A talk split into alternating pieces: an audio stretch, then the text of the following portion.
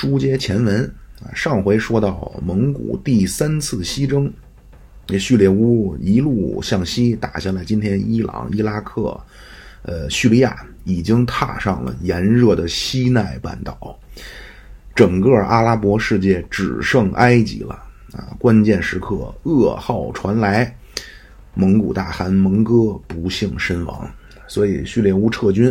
留大将切的布花镇守叙利亚，那蒙哥怎么死的呢？咱们今天就从这儿说起。啊，今天咱们进入宋蒙战争。呃，蒙古灭宋呢，从一二三五年窝阔台开始发动，到一二七九年崖山海战，南宋被灭。呃，一二三五年窝阔台当时做出过一个保守估计啊，说灭南宋。大家要做好准备，可能时间比较长，可能要需要十年。结果没想到宋朝抵挡了蒙古四十四年。蒙古号称叫灭国四十啊，灭宋战争是他用时最长，也是代价最大的战场。蒙古灭南宋战争呢，就是宋蒙战争，大概这么几个阶段。第一阶段叫窝阔台攻宋战争，这个之前说了啊，扩端、扩出、扩出，同时出兵四川和荆襄两淮。第二阶段就是今天咱们说的这个蒙哥攻宋战争。第三阶段就是忽必烈攻宋，其中最重要的转折点就是襄樊大战。窝阔台。攻宋呢和第二次西征同时，随着窝阔台的一二四一年死，呃，窝阔台时期东西两线的扩张就结束了。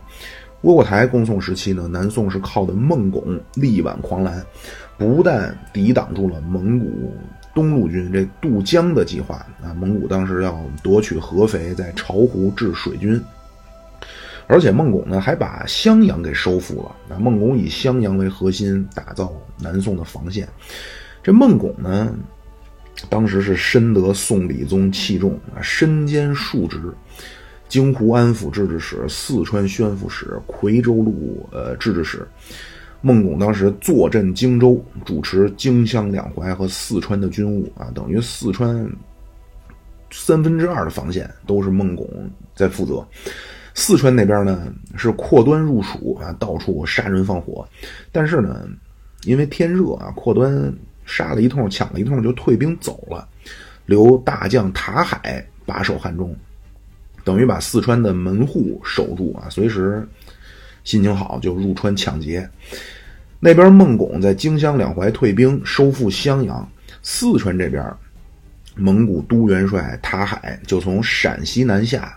啊，汪世显做先锋大将，劫掠四川，再次攻破成都，杀四川制置使陈龙之。然后这塔海率兵东进，最远打到重庆啊，重庆陷落。蒙古大军在四川四处劫掠，但是年底窝阔台病逝，塔海撤兵返回汉中。之后，蒙古贵族就开始这个权力斗争，就是咱们之前也说过啊，这马乃真主政，然后贵由接任大汗，但很快又死了。然后又开始这个海迷失建国，到一二五一年，蒙哥继任大汗，啊，所以呢，南宋获得了获得了宝贵的这个休整时间。这个阶段呢，孟拱就上书朝廷，提出要打造南宋抗蒙的系统防线。孟拱提出来叫“藩篱三层论”，什么意思？就是篱笆怎么扎啊？就是南宋防御蒙古的纲领性思想啊。首先，孟拱说大本营是荆湖战场啊。他引用这个三国吴国后期名将陆抗的名言，叫“荆州国之藩表”，就是荆州最重要。而且这个长江中游地段呢，地形复杂，渡口隘口众多，所以不要平均部署兵力啊，以襄阳为核心。这个襄樊呢，是南阳盆地的南面的门户。啊，襄阳樊城本身中间隔着汉水，所以蒙古没有水军，无法合围。而且这个地方呢，也不用担心蒙古军队从汉中进入秦岭，然后从这个丹江口突然杀出来进入南阳盆地啊。因为襄樊是南阳盆地的最南端，所以守着这个地方，整个长江防线固若金汤啊。这个回头咱们说到襄阳大战，咱们再细说。所以孟拱提出以襄樊为南宋的防线核心，而且为了防止蒙古绕道云贵，啊，他灭金的时候，蒙古最终不是叫卧府战略，啊，所以会不会对南宋也这么搞？所以要小心提防。孟拱布置三层防线，第一层是川东的福州、万州。第二层是湖南的西北，第三层是湖南的西南，加上广西，这样呢，南宋的防线东边是两淮，中边是荆襄，啊，中间是清襄，西边是川蜀。那说蒙古能不能绕过这条防线呢？理论上可以，但是实际上做不到，因为往东进入大海啊，理论上可以先进入大海，然后从。呃，浙江、福建两广登陆啊，就是鸦片战争。但是呢，蒙古当时没有水军啊。那如果说从西南绕到大理，那事实上蒙哥后来这么尝试了。这样的话呢，这孟拱这第二层、第三层这个防线就能发挥，在今天广西和湖南层层设伏，打击你这个绕后的远征军啊。后来这兀良合台走的这条路啊，结果这广西、云南弄的这个湖南。弄得晕头转向啊！这个待会儿都会说到。所以这孟拱其实设计了四川、荆襄、两淮这三大战区啊，在这三三大战区里边，四川战场其实是最不利的。最早南宋一开始抗金的时候，那会儿中原战场是岳飞大放异彩啊，这可能都知道。但其实当时川陕的吴阶、吴林。啊，和尚原大战那会儿，南宋和金的边境是大散关。那咱一说陕西啊，黄土高坡，白羊肚手巾，红腰带啊，油泼面，那都是秦岭以北啊。秦岭以南的陕西，就是汉中这一带，其实更接近四川人啊，人家是吃米吃辣的啊。中国这西北。南北的分界其实是凤翔啊，这个地方是当初窝阔台灭金第一阶段，就是正面强攻潼关黄河防线那会儿，进攻潼关久攻不下，然后速不台倒回谷惨败，然后趁着金军放松警惕啊，当时拿下了凤翔，这样呢，凤翔就成了蒙古在陕西的重要据点了。后来是绕后。这个迂回攻金的这个基地，等窝阔台一二三四年灭金，一二三五年就发动两路进攻啊，扩端从陕西南下，金朝旧将汪世显投降，在进入汉中的时候，曹有文缅州大战力挽狂澜，但是第二次蒙古女真回回联军五十万啊，摧枯拉朽，一路夺取汉中，破阳平关，曹有文战死，成都沦陷啊。然后蒙蒙古在成都屠城，这之前都都说过啊，所以其实四川的门户不在南宋手里啊，四川门户汉中啊，这跑偏了啊，这不知道怎么 说到这。继续说孟拱啊，这个窝阔台死，塔海一撤军啊，这孟拱就出兵收复了夔州，然后孟拱就把几个擅自放弃城池跑逃走的几个就都给杀了。啊，宋朝太祖祖制叫不杀大臣士大夫，但是孟拱说，从今天开始弃战，呃，弃土怯战者杀无赦，就是明确态度，绝对不能随意丢失领土了。而且孟拱这会儿提拔起来呢，都是后来的关键人物啊，包括王坚，这是钓鱼城守将，啊，小小一个钓鱼城阻挡蒙哥大军半年，啊，包括刘整，这个是。帮着忽必烈制定灭宋的方案啊，以及这是蒙古的海军之父啊，高达这是孟拱爱将啊，当初率兵收复襄阳的，后来是做到京湖制置使。李廷芝这是后来做到淮东制置使啊，贾似道啊，这都知道啊，这这些当初全是跟着孟拱混起来的。这会儿四川呢？条件艰苦啊，因为这蒙古军队动不动就南下劫掠，所以四川残破不堪。但正是因为这样，反而成试金石了啊！家贫出孝子，国乱显忠臣。四川都这样了，还愿意自告奋勇去四川任职的，都是一心为国、鞠躬尽瘁，而且能力超凡、胆识过人的忠臣名将。这里边最有代表的。就是新任四川安抚使于介啊。之前那个陈龙之不是在塔海第二次破成都给杀了，所以于于介入川上任啊。入川路上路过襄阳，和孟拱汇报啊，两个人越说越投机，理念思路啊一模一样啊。孟拱说：“你就放心，甩开了膀子去干，有什么困难跟我说啊，哥支持你。”最后于介说。目前川蜀被蒙军破坏啊，缺粮。孟拱说：“这不是事儿啊，我这边屯田已经搞起来了，十万担拿走。”这样，于界带着孟拱的十万担粮食和孟拱的这个尚方宝剑入川啊。刚一到任，都统王奎啊不听调遣，撇着大嘴在军中那比秃尾巴狗都横啊。结果于界直接拖出去杀。然后发表爱国演讲，激励四川将士，说：“咱必须好好工作，将来咱得让四川成为蒙古人的噩梦，蒙古人的坟场。”啊，于界这一通整顿军纪啊，规划防务，一下四川这个士气就起来了。之前那叫绝望等死的待宰羔羊啊，从这种心态就变成摩拳擦掌，要跟蒙古人一决胜负了。这于界提出叫弃平土筑山城啊，就是字面意思，平地上的要塞全部放弃，找山啊，重新修筑山城，部队驻扎在山城里，避免和蒙古人在平原上作战。这四川啊，水系复杂，长江贯穿东西，呃，嘉陵江、衢江、沱江、岷江纵贯南北，而且山峦起伏啊。这于界是专门。找地形险要的地方修筑山城啊！这一修修了几十座，这山城顾名思义都在山里啊，而且靠着四川发达的水系，然后靠南宋强大的水军能够相互支援、互相依托，可攻可守。这样呢，就建成了四川的山城防卫体系。蒙古人在窝阔台死到蒙哥南下攻宋这段啊，小股的骚扰劫掠部队全部都是怎么来怎么被打回去。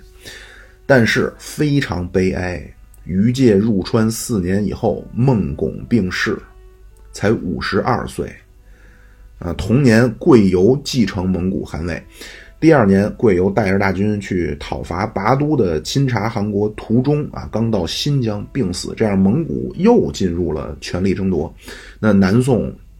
就也获得了这个宝贵的时间，继续猥琐发育啊，振兴武备，积极练兵。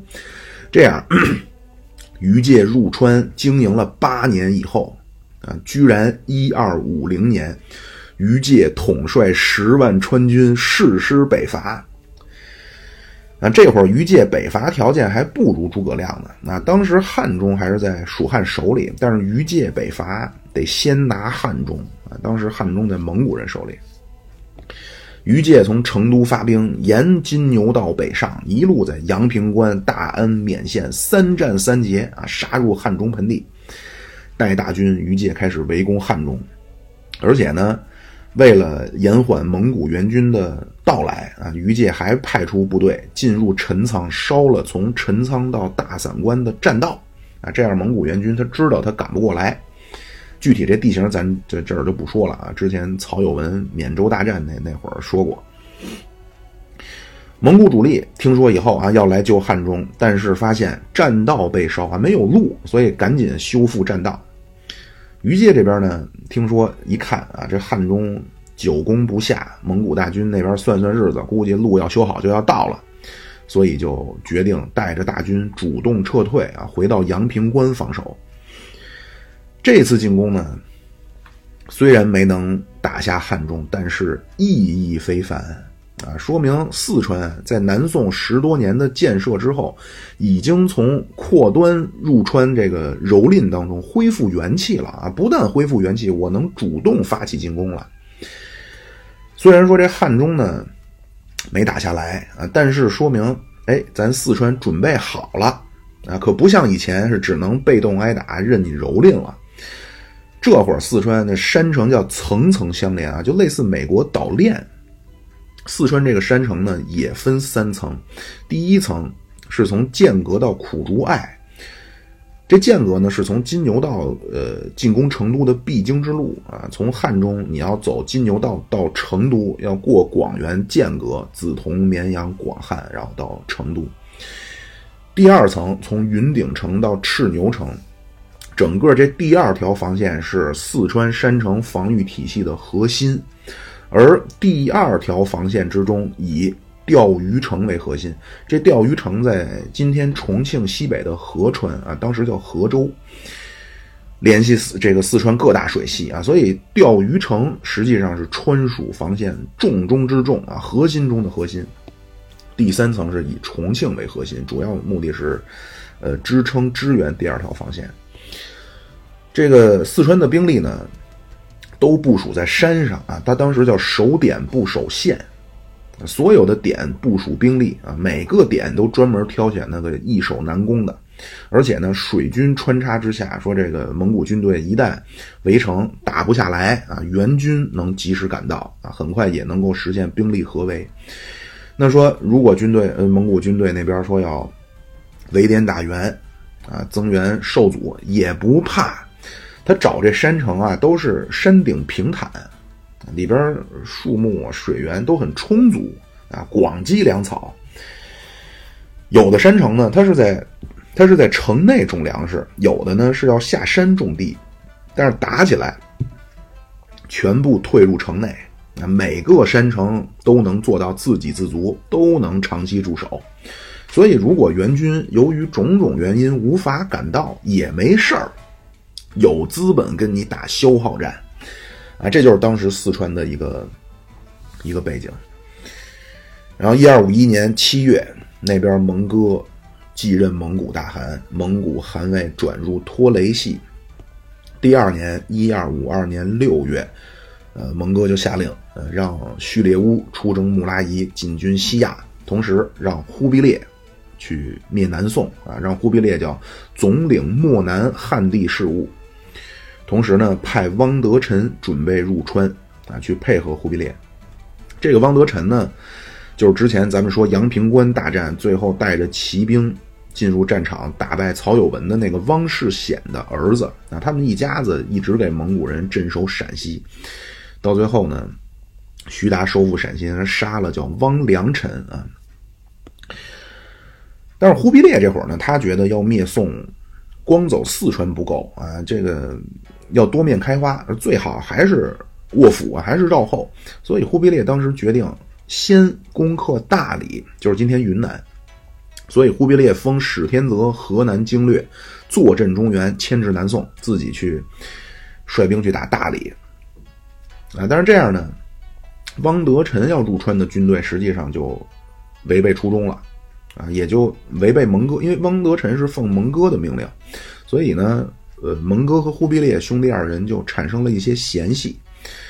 后来这蒙哥还老派人去去陕西、去河南对忽必烈去进行考核啊，他叫史书叫勾考，就是说白了去敲打敲打这个忽必烈。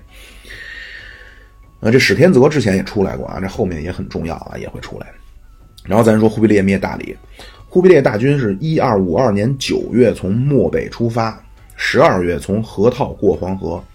第二年，一二五三年开春进入宁夏，四月出萧关，然后在六盘山驻扎休养了一段，进入秦岭，翻过岷山，进入阿坝草原以后，兵分三路。西路军是当时蒙哥时期蒙古第一名将兀良合台带兵，一路呢是从西边迂回走理塘道城啊，这是一条今天的风景旅游的路线。另外两路远征军呢，就实际上就是反走长征路了，啊，西路军是这个宗王超和野之烈，啊，从汶川进入川西，然后一路到泸定，他这是模仿当初绕道宋地灭金，啊，忽必烈这次要借道宋境进入大理，呃，汪德臣不是说那边有军队南下了吗？这边忽必烈呢，就让他先配合他打大理，所以汪德臣就带着驻陕西的蒙军一路南下，过成都进攻嘉定城啊，今天乐山。结果遇到于介啊，亲自把守。于介坐镇乐山，击败汪德臣，那汪德臣就只能撤离四川。这样，这超河这个西路军的计划就被打乱了。那超河原计划是从宜宾逆流而上进入大理，但是于介呢，不是在乐山把守啊？这乐山在宜宾北边，所以说去宜宾就此路不通了啊！这超河一看。不行，那只能改变作战计划，改走大渡河，然后翻越大雪山进入会理，然后从会理一路向西杀进大理啊！这是西路军，中路军是忽必烈亲自带领，从泸定过大渡河，然后沿着雪山南下，渡过金沙江到丽江啊！这一路之上，百夷族贵族是闻风投降啊！忽必烈派出使者去大理招降啊，结果没想到使者被杀。一二五三年十二月十三号，忽必烈兵临大理城下。这大理呢，不光大理啊，咱们这个建都都讲究前有前有赵，后有靠啊，后边面山背水，大理也一样。大理是背靠点苍山，前边是洱海，城池坚固。这大理皇帝段兴志啊，和他手底下一个大臣叫高太祥啊，带兵出城迎击。结果啊，刚一交手，这领会到了蒙古骑兵恐怖的战斗力啊，退回城中开始死守。那忽必烈呢，就等着兀良合台和超河另外两路大军到大理城下一会师，开始攻城。这援军先抢占点苍山，然后在山上架炮啊，打城里。打到第三天夜里，段兴志扛不住了，决定放弃大理，突围啊，去昆明。这蒙军一进城啊，那位说有没有屠城？哎，这忽必烈呢，跟之前就不一样了啊！这忽必烈呢，很喜欢汉族这个谋主啊，喜欢汉族谋士。忽必烈呢下止杀令啊，一开始那大理全国也吓得脸煞白，不敢喘气。有一个大族叫杨氏啊，白族杨氏。主动提出，哎，我愿意配合皇军，结果得到重用啊！忽必烈让杨氏治理大理，那很快城中恢复生产。其他一看，哎，马上纷纷归附。啊，这忽必烈跟他手底下汉族谋士学的，会收买人心了。那之前那蒙古走到哪儿血腥恐怖镇压啊，忽必烈这学会怀柔政策了。啊，当然，这后来呢，也是这帮蒙古其他的一些贵族不支持他的原因啊，觉得这忽必烈你被这汉族人带跑偏了啊，这男人嘛啊，怎么能仁爱啊，怎么能精致啊？男人就得干啊！这忽必烈呢，一看这大理几乎平定啊，自己就北返了，留下大将兀良合台继续去打大理其他地方。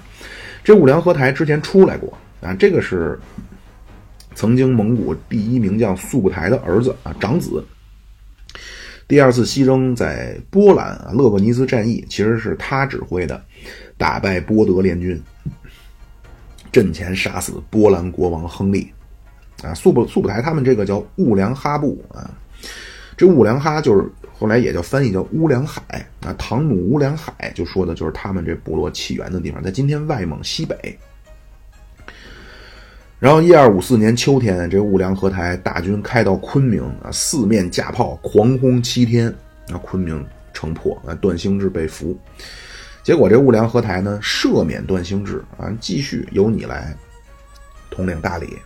而且这后来兀良合台直接给蒙哥上书啊，又在大理设置郡县，蒙哥同意。这样呢，大理并入蒙古版图，算上之前归附的吐蕃。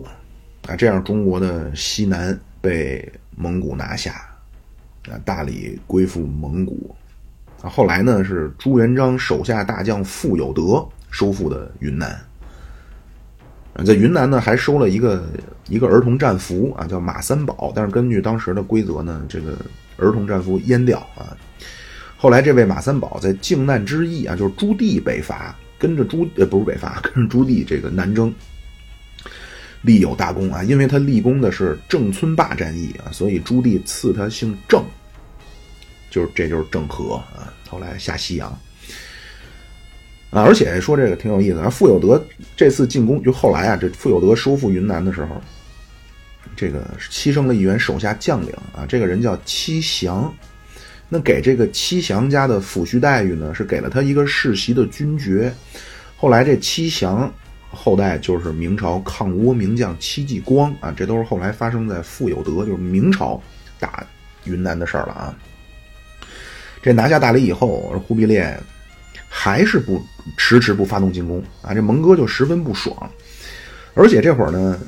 西线传来战报啊，听说叙利乌那边去年年底已经消灭了穆拉伊啊，这阿拉莫特城堡已经被万马踏平，播种牧草了啊，大军正在休养生息，准备开拔，征服下一个目标阿拉伯帝国了啊。结果你忽必烈这边就牵着不走，打着倒退。所以一二五七年，蒙哥决定亲自谋划一下啊，我做个作战计划灭宋啊。这次他没出兵，他是谋划。蒙哥这次谋划的呢是两路进兵，先派塔察尔进攻襄樊，啊，结果那襄樊呢是孟拱当年设计的防御当中的重中之重啊，所以襄樊防线固若金汤。赶上那年秋天呢，湖北连续下大雨啊，蒙古军队水土不服，感染传染病，被迫退兵。啊，当然这个其实是吸引助力啊，关键是绕后的。这次蒙哥计划这绕后的呢，就是兀良合台。兀良合台从大理出兵啊，要从西南插入南宋腹地，啊，结果那孟拱当初不是三层篱笆，那兀良合台一入宋地，驻守重庆吕文德、驻守播州的杨文两路军队啊，在今天贵州威宁啊，这是个出火腿的地儿啊，打败兀良合台。这兀良合台怎么来怎么回去了啊？退兵回到大理。结果一回去，越想越郁闷啊！我名将之后啊，蒙哥时期我是第一名将啊，不明不白，那这叫干嘛呢？越想越生气啊，就决定转嫁压迫，所以从大理南下进攻越南啊，出纳胸中一口鸟气。结果呢，这进攻南宋这个郁闷呢，就转嫁发泄给了越南啊，当时叫安南国啊，这一路打到升龙城。就是今天河内，啊，然后安南投降。兀良合台呢，本来说想从越南，然后走广西进入南宋，但是地形太复杂，而且天气非常热啊，所以只能再次回到大理。那这次蒙哥计划的这次呢，就又失败了啊！蒙哥一看，看来我这个弟弟啊，这忽必烈跟我说这南宋地形复杂，不好速灭，还不是找借口。但是。我堂堂成吉思汗子孙啊！我们蒙古人还有句谚语：“那困难像弹簧，你弱他就强。”啊，更何况呢，还有伟人教导啊，只要思想不滑坡，困难的办法总比困难多。所以蒙哥决定，我要亲自率军南下灭宋。啊，这样，一二五七年九月，蒙哥率领精锐的四万蒙古骑兵，对外号称十万，南下攻宋。啊，这他自己。没有想到，这是走上了一条毁灭之路啊！一二五七年秋天出兵，冬天刚走出大漠啊。第二年一二五八年四月到达六盘山，祭拜成吉思汗啊，这个祈祷蒙古草原的英灵以及长生天保佑。祈祷完毕，继续向南出大散关，过陈仓，进入汉中盆地。呃，和驻扎在汉中的汪德臣的蒙古军队一会合啊，沿着金牛岛入蜀。这会儿四川呢，于界已死啊。于界这怎么死的也得说一下啊。一二五零年，于界不是北伐嘛？结果这一北伐，和当时朝中的左丞相兼枢密使谢方书产生矛盾啊。谢方书的意思是不要招惹蒙古啊。今天用咱们话说，鸽派。嗯，美国怎么会针对我们呢？啊，美国人和咱们做生意啊，对他只有利益。为什么美国人会希望我们垮掉呢？啊，咱们要进行三和政策。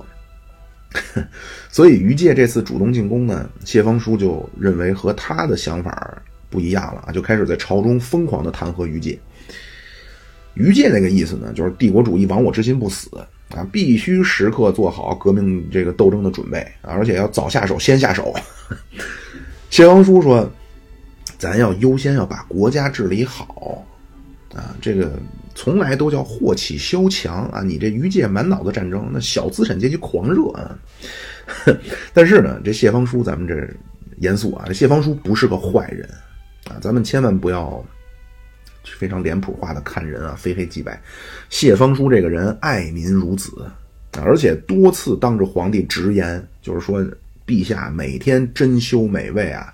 你要想一想，两淮那多少吃不上饭的百姓，你这每天丝竹管弦，就是听音乐的时候，你要想到咱们在四川的累累白骨，而且这个谢方书在朝中就直言纳谏，这是一个刚直不阿的人。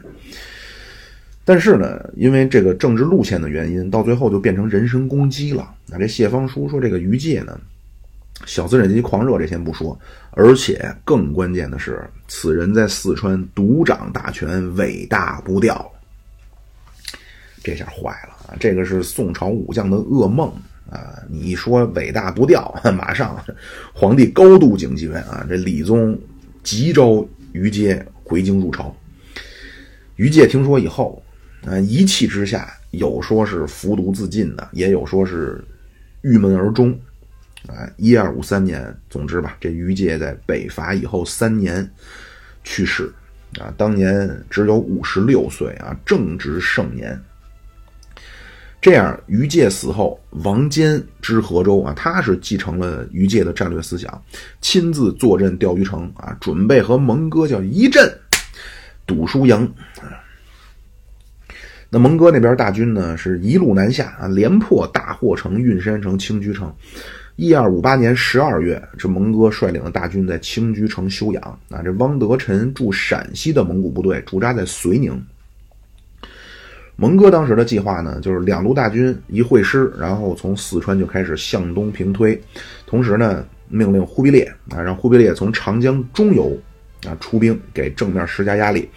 同时，兀良合台从西南插入南宋腹地啊，执行这个卧府。蒙哥自个儿想啊，就我这个三路三头蛇这个计划，啊，每一路军队都能打得南宋非常难受啊。那三路配合起来，那肯定一口气就灭了南宋嘛。他觉得这个天衣无缝啊。但是您想，这三路刚好落入了当初孟拱设计的防御核心和他这三三层藩篱。先说这兀良合台绕后准备奇袭的这个部队。呛了口痰，千万别觉得啊，说这蒙哥亲自率领一路啊，从四川向东，然后派弟弟忽必烈从进攻鄂州啊，那兀良合台也不是亲戚啊，是不是就是凑个数？不是啊，蒙古军队最擅长的叫卧斧，就是从侧翼绕后打击你啊，沉底传中战术。执行这卧斧战略的，往往是最厉害的部队啊。当初窝阔台灭金。他是亲自率军从正面进攻黄河防线，是托雷带领精锐绕后去奇袭南阳盆地。啊，这兀良合台速不台长子啊，那蒙哥手下第一名将，他这路其实是最重要的。啊而且这兀良合台呢，他一直驻扎大理。啊，听说这蒙哥让他从西南插入宋地啊，马上写信。那之前不是给越南打服了嘛？写信给这安南国王。说你之前不是说听我号令啊？现在我下令，你们马上召集大军啊，率领大军跟我们一块儿去灭宋。那那安南呢，就迫于蒙古的淫威啊，那只能口头同意。结果这消息传到宋朝，宋朝不干了啊！宋朝 说：“我打蒙古打不过你，他妈小小的安南国啊！你不是口口声声说你是我的附属吗？啊，你这种墙头草，你反革命两面派啊！我要讨伐你。”所以宋朝呢开始往西南调兵，但其实这安南国根本就没派兵，他就口头答应。所以呢，这兀良合台三万大军最后变成孤军深入啊！所以不但兀良合台这路陷入了孟拱布置的广西、湖南的层层防守，而且这好死不死，宋朝调来了要讨伐越南的部队啊！这次兀良合台出兵呢，宋朝不是在广西有布防啊，兀良合台寸步难行。然后因为南方天气炎热啊，这蚊虫叮咬，蒙古军队突然爆发传染病，所以一二五八年秋天出兵，冬天就退兵了啊。当然这次是暂时性退兵，第二年兀良合台卷土重来。同时呢，是忽必烈发动鄂州战役啊，这兀良合台配合忽必烈进攻潭州，就是今天长沙。当然，这潭州大战以后啊，这潭州大战就跟当初他爹苏步台打潼关一样啊。潭州一战，这个兀良合台一世英名毁于一旦啊。这个一会儿说啊。所以说呢，这忽必烈那边是大军还没出动啊，兀良合台倒是积极配合，但是刚两个月就被迫暂时撤军回大理了。所以蒙哥当时想的三路协同，但是这会儿呢，就只剩蒙哥带领的一路军队了。啊，那忽必烈那边大军未动，然后兀良合台回大理，而蒙哥觉着呢，已经休整完毕，啊，所以一二五八年年底下令东进，开始攻打钓鱼城。这会儿钓鱼城城中守将王坚，早已恭候多时。王坚是孟拱手下得力战将啊，他来四川比于介还早，他是跟着于介北伐汉中的时候立功啊，封为兴元都统，兼知河州。河州就是今天这钓鱼城所在所在的地方。这个钓鱼城呢是在重庆西北啊，它其实是一个一个微型的半岛啊，当然它不在海里，它是个三角形啊，它叫三江汇流：嘉陵江、沱江、涪江。然后咱这不是说山城嘛，钓鱼城这个山都是峭壁啊，再加上修好城墙，所以蒙古人如果从底下想最后爬上城。最高的地方距离地面要爬三十米，啊，九十度角三十米，并且在城中呢，它有一个巨大的淡水湖啊，叫天池，里边的粮食啊、物资啊早就准备好了啊，城中百姓几乎可以做到全民皆兵啊，都是半民兵，平时种粮食务农，打起来武装起来就能上城作战啊，你就说你小孩或者说你身体不好的也能当后勤兵。而且这城里边呢，有武器作坊，有兵工厂，有练兵场。上山下山这路啊，一线天，叫一夫当关，万夫莫开。而且它修有密道啊，这个连上山下山有密道，山下这个密道的出口啊，那茂密的这个灌木啊遮挡，你外人从这儿走根本不知道这还有个洞口。所以这城中守军呢，他能从这密道能。能悄悄下山，能能出现在这个城外啊，内外夹攻，能打这个进攻的援军。而且这个地方呢，南面、西面、北面三面环水啊，所以蒙古军队要围城呢，你必须得先过河吧，等于你要在这个河岸上安营扎寨，你背水扎营。一旦说宋军杀出城啊，蒙军无路可退，只能被驱赶下水。那说如果蒙古军队在河对岸，围城啊，那就不叫围城，没有意义啊！那会儿南宋强大的水军，啊，这战船开道，啊，粮食补给连绵不绝，啊，心情好了再往这个帮着城里，往往你这蒙古军队阵营岸上安营的地方，我给你开两炮啊！总之，这个钓鱼城虽然不起眼儿，但是固若金汤啊，能和南宋的水军相互输相互呼应。到一二五九年一月底。蒙哥那边整军完毕啊，大军开拔，进兵钓鱼城。首先派出降将晋国宝啊，先去劝降。这晋国宝呢，为了表达诚意啊，单人独骑到钓鱼城下喊啊，能不能和王知州一言啊？这王王坚在城上啊，说我就是王坚啊，你小子有话快说，有屁快放，我听听你有什么反革命的言论。晋国宝说：“王将军啊，王知州。”投降吧！在哪儿干不是干？哪里的黄土不埋人？这，王坚一挥手，断然拒绝。金国宝一看劝降无望，啊，刚说要回去，那王坚大喊：“晋将军稍等！”啊，这晋国宝一勒马，刚一回头，只见城中杀出一小队人马，今儿讲话叫特种部队。晋国宝没看清啊，这几个人到眼前，叭一闷棍，然后脑袋上套一麻袋，麻肩头拢二背，把晋国宝抓走了。啊，抓回去。王坚在钓鱼城内演武场啊，召集城中军民，先大声呵斥晋国宝的叛国罪行啊，然后发表爱国演讲，最后一刀斩了金国宝啊！这钓鱼城城中军民革命激情无处安放啊，都纷纷振臂高呼，要和蒙古人决一死战，城在人在，城破人亡啊！到一二五九年二月三号，蒙哥带领的蒙古大军从鸡冠滩渡过渠江，驻扎在钓鱼城东相对宽阔的地方。然后汪德臣大军驻扎在钓鱼城西。史天泽呢是隔着嘉陵江驻扎在钓鱼城南面的对岸啊，这样十多万蒙古大军把钓鱼城团团围住。这块呢，我会画一张示意图啊，放在公众号。到二月七号，蒙军开始攻城，啊，一攻城就拿下了整个南部的外城啊。这当时这城都分内外城。第二天，二月八号，这汪德臣他是从西边打，啊，攻打镇西门。但是西边这地形啊，山崖和地面是呈直角，高二十米，只有一条人工开凿的盘山弯路通向城门。说这个地方叫什么？叫炮石不可击，冲梯不可接。什么意思？炮打不上去，想搭梯子往上爬，梯子不够长，一开始只能徒手攀爬。啊，蒙古工匠赶紧赶制加长的云梯，说终于能够搭上城头。结果宋军在城上用那钩杆子啊勾住勾住云梯，然后往外扔，然后往城下放箭。啊，包括当时宋宋军扔这滚木雷石都是精心打磨，这石头都十分光滑啊，在山上旋转跳跃啊，杀声巨大。这样呢，蒙古军队从西边进攻这个路线啊，这个一打损失惨重啊，打了一个月的镇西门打不下来。转眼到三月啊，这蒙哥说这么小小一座什么什么城，这叫他地名都不知道，打了一个月咱们打不下来。啊，这蒙哥自尊受不了了，下令不计牺牲，必须拿下钓鱼城，啊，所以蒙古军队发动叫三月攻势啊。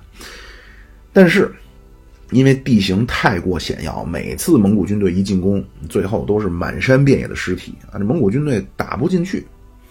到三月底，汉军千户董文蔚在率领部队打这个东门的过程中啊，差点死了。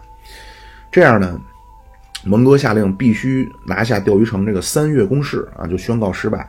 到四月，啊正说不知道怎么办呢，重庆开始天降大雨啊。本来呢爬山爬城就费劲，结果一下雨啊，这脚底打滑更有难度，所以蒙古呢就暂时暂停了进攻。结果没想到这雨一下下了一个月啊，到四月底雨才停。那赶紧说那再攻城啊，这次改变一下套路。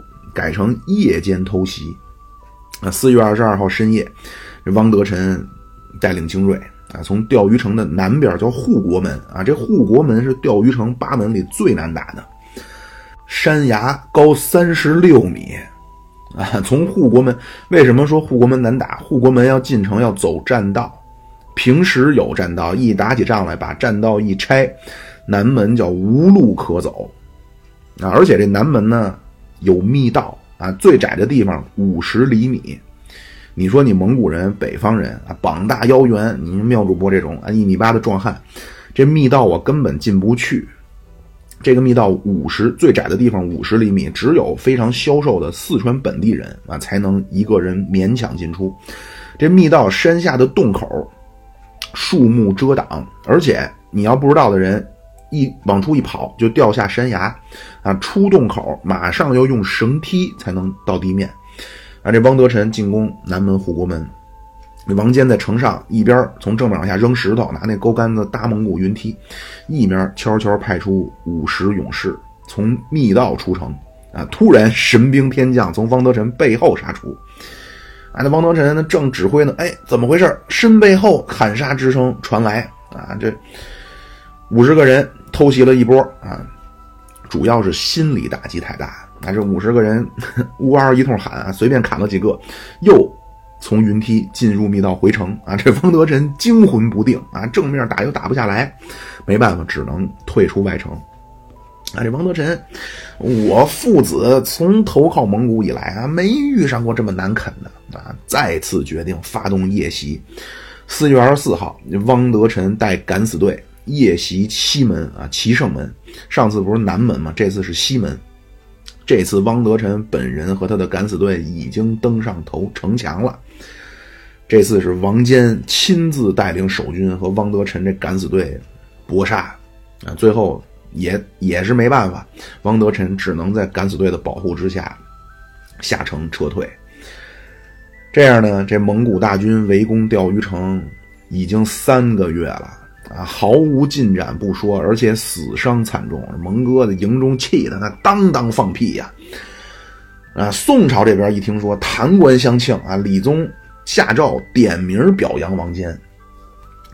等到五月份，蒙哥已经疯了啊，丧失心智了。蒙哥传令，必须拿下钓鱼城啊！不就是什么城池高爬不上去吗？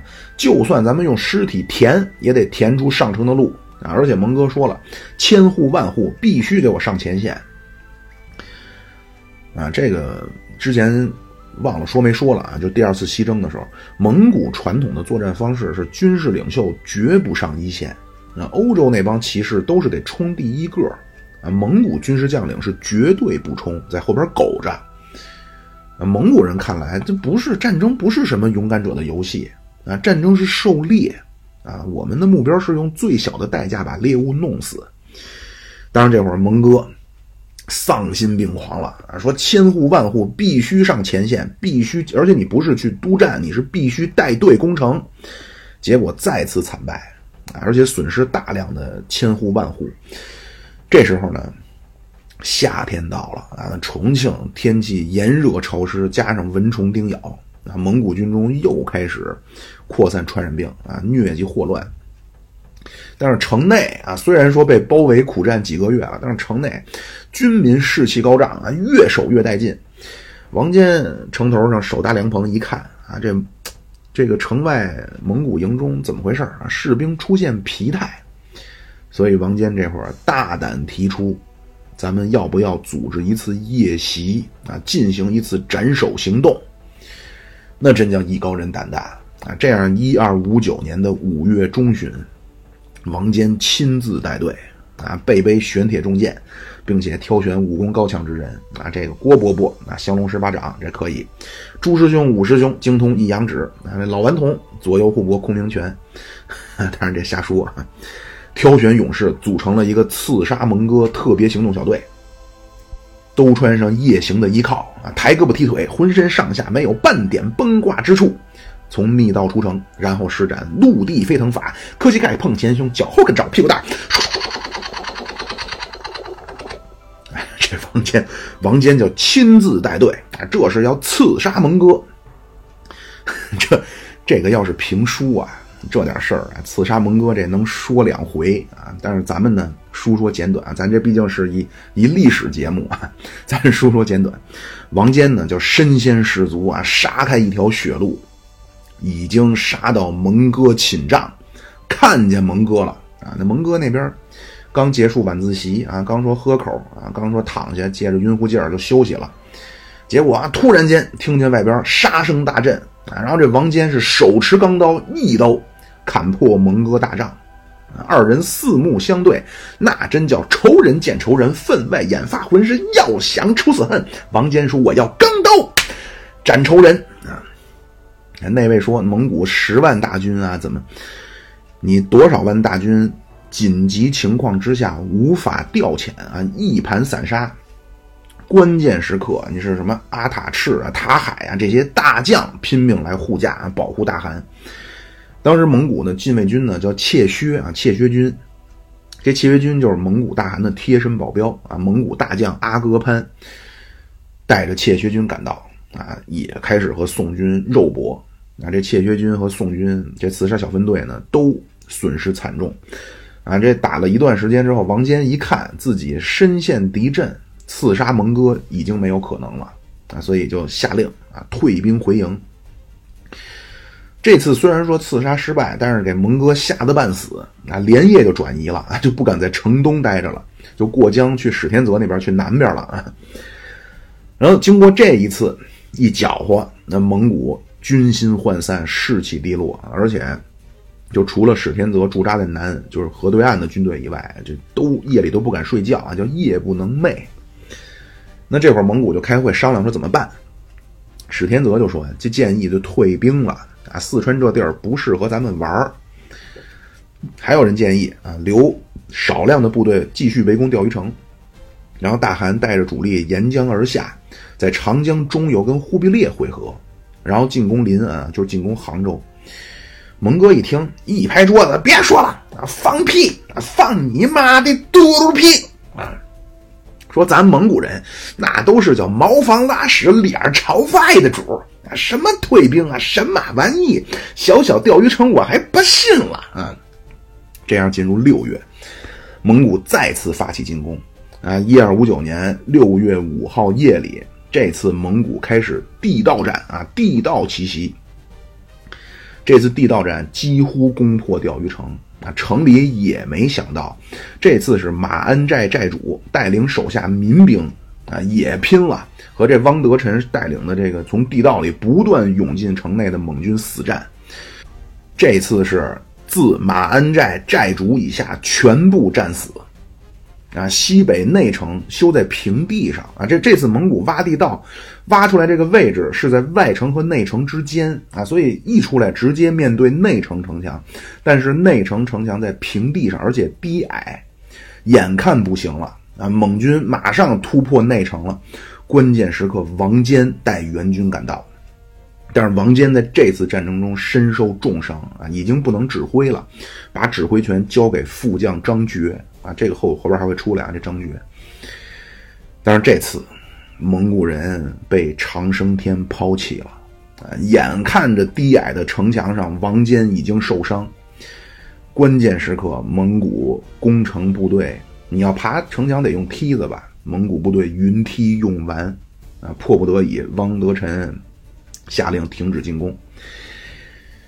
但是回去以后，这汪德臣志得意满啊，跟蒙哥夸下海口，钓鱼城必破啊！王坚已经身受重伤，你看我去展开小小的政治宣传啊！钓鱼城城中必然放弃抵抗，并且汪德臣邀请大汗您亲自观看，看我凭借三寸不烂之舌啊说服王坚。蒙哥找一坡啊，找一制高点，说好啊，请开始你的表演。汪德臣单骑到钓鱼城下去劝降。说城内早日投降，我保你城中军民性命无忧。结果城上王坚坐着轮椅啊，说那个我我受伤以后啊，我耳朵不好使。你说什么？这王德臣心想：我操你，你一个东亚人，你跟我冒充什么贝多芬啊？但是没办法啊，只能再往前到城下。他说：“我说呀，你投降。”话没说完，王坚突然坐起来，下令一声令下，给我射死他！啊，乱箭齐发，然后滚木雷石瞄准了这汪德臣。汪德臣被击中，啊，回营以后重伤不治就死了。啊，这蒙哥在旁边坡上看着呢，哎呦，气的说：“这帮他妈宋朝人太狡猾了！”啊，下令在制高点上修筑高台，啊，在高台上修筑木楼，等于修个瞭望塔，能看城里一举一动。这样双方就陷入了僵持，啊，这会儿呢，钓鱼城这边先按下不表。那大理那边兀良合台又出兵了啊，从大理进兵广西。然后咱们宋朝这边呢，看钓鱼城呢围了快半年了啊。那当初于介、孟拱他们呢修筑山城，关键是你得靠水军相互救援、相互依托呀。啊，这会儿吕文德带着大宋水军沿嘉陵江逆江而上，啊，驰援钓鱼城。七月到达黑石峡。结果呢，遭遇史天泽啊！这史天泽也不是江湖上浪得虚名之辈，他也知道宋朝水军厉害，所以在两岸提前架设大量火炮。啊，这舰队啊，怎么也打不过要塞啊！在那会儿啊，所以史天泽呢，提前准备，提前布防，等吕文德带着大宋水军一到，被打退了啊！所以吕文德带着水军就撤回重庆。虽然说这次没能解围，但是给蒙哥刺激了。蒙哥一看，哟，宋朝来援军了，看来留给我的时间也不多了啊！而且这会儿蒙哥就已经进了死胡同了，就必须得跟这钓鱼城刚上了。所以蒙哥下令史天泽带着你的部队过江啊，咱们要总攻钓鱼城。这样，一二五九年七月二十一号，蒙哥亲自擂鼓督战啊，说这个今天就是咱们和钓鱼城最后的决战。啊！这蒙古一声令下，再次呢发动潮涌一般进攻啊！这都是模仿一下单田芳先生啊。王坚一看，我天哪，这么多人啊！下令集中所有火力，箭雨炮石全都给我招呼那个蒙古的瞭望塔啊！因为这瞭望塔如果一旦被击毁啊，被击倒。那周围瞭望塔周围的蒙军是非死即伤啊，所以这宋军瞄准瞭望塔就是放炮啊。结果没想到，没想到还有意外收获啊！这一打瞭望塔边上擂鼓助战的蒙哥被击中啊，身负重伤返回大营。这蒙古军队一看大汗受重伤了，就停止进攻了啊。这王坚还不算完。这次给你打伤了，还要追加一波精神打击啊！王坚让士兵，他不是有那个淡水湖嘛，叫天池，从里边捞了两条三十斤重的大鱼，然后让百姓做了几百张大饼啊，死面的，刷刷点点，写封亲笔信，从城上扔给蒙军，名义上是慰问蒙哥，但其实是挖苦讥讽。啊，充分发发挥咱们这个汉族文人啊骂人不带脏字的特色。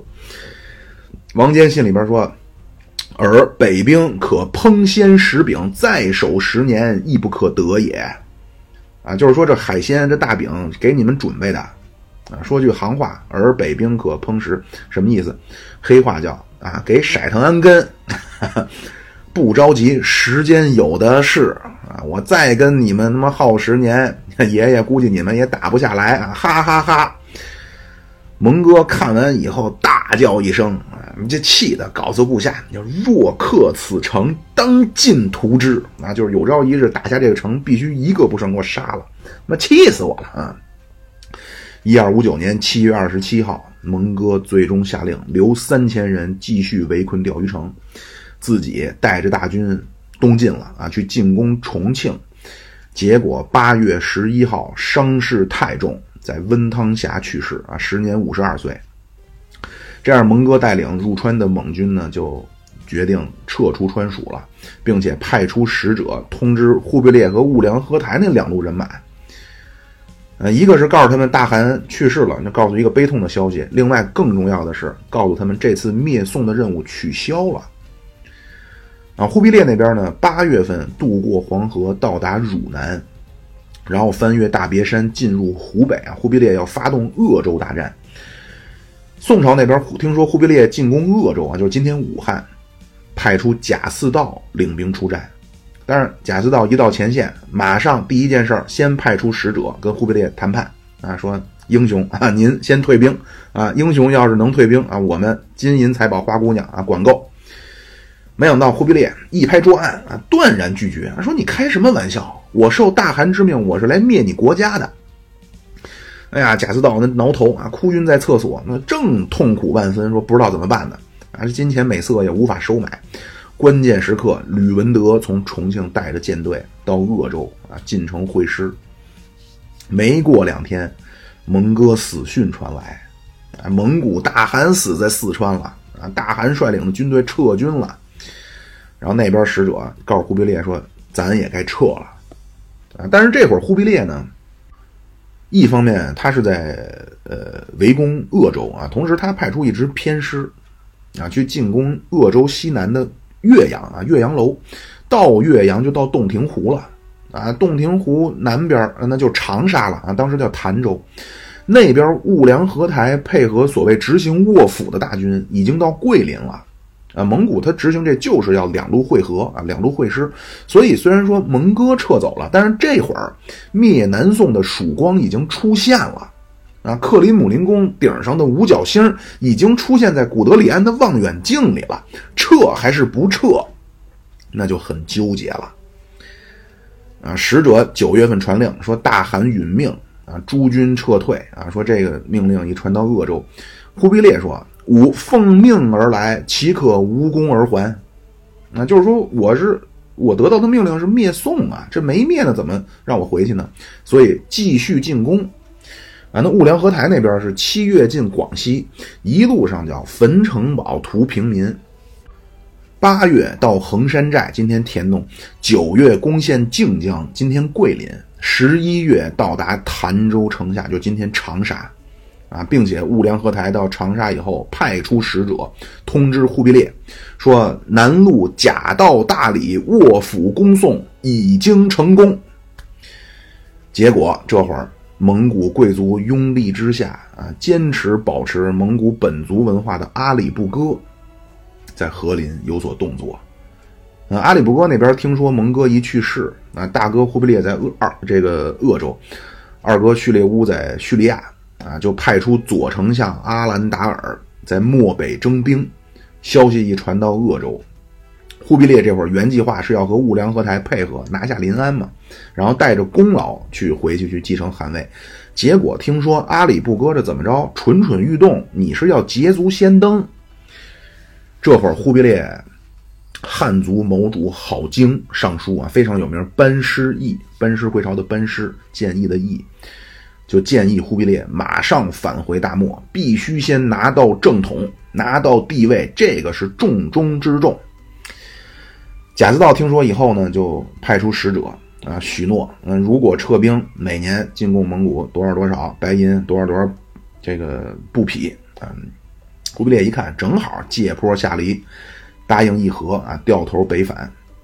哎，这一走，贾似道那叫耗子摸电门啊，抖起来了啊，说自己在鄂州被天下无敌的蒙古人包围了两个月呀。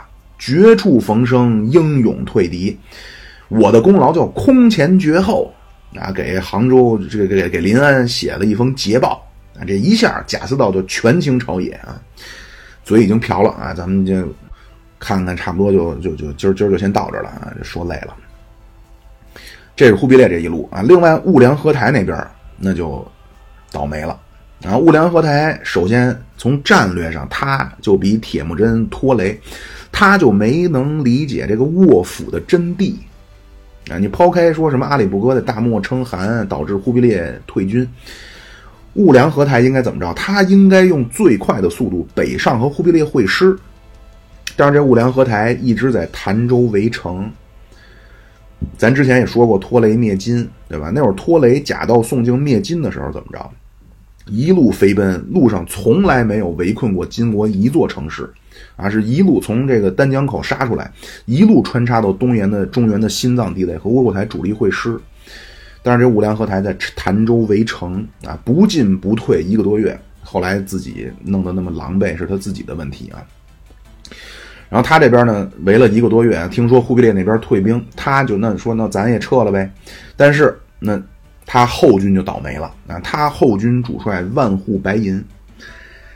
一路上被宋军四次伏击，啊，一二六零年二月在衡阳被宋军全歼，啊，这兀良合台在南宋腹地晕头转向，大小十三战，啊，辗转千里，终于逃出宋境，啊，一二六零年四月，也终于返回了开平，啊，算活下来了，啊，从这次以后，兀良合台就这蒙哥时期第一名将。再也没能挂帅出征啊！这叫一世英名毁于一旦。但是这速不台家族可没退出历史舞台啊！这兀良合台的儿子就是速不台的大孙子阿柱啊，这就是后来襄阳大战蒙古主要将领之一啊。那差不多了啊，这也是累了。那长达七年的蒙哥攻宋战争结束啊，随着。钓鱼城保卫战，南宋的胜利，以及鄂州大战，忽必烈的主动撤兵，这蒙哥攻宋战争而结束啊！这南宋就又获得了宝贵的八年的休整期啊！那下次咱们说宋蒙战争的重要转折点——襄阳大战啊！也希望您各位老板破费啊，打赏一二，多谢。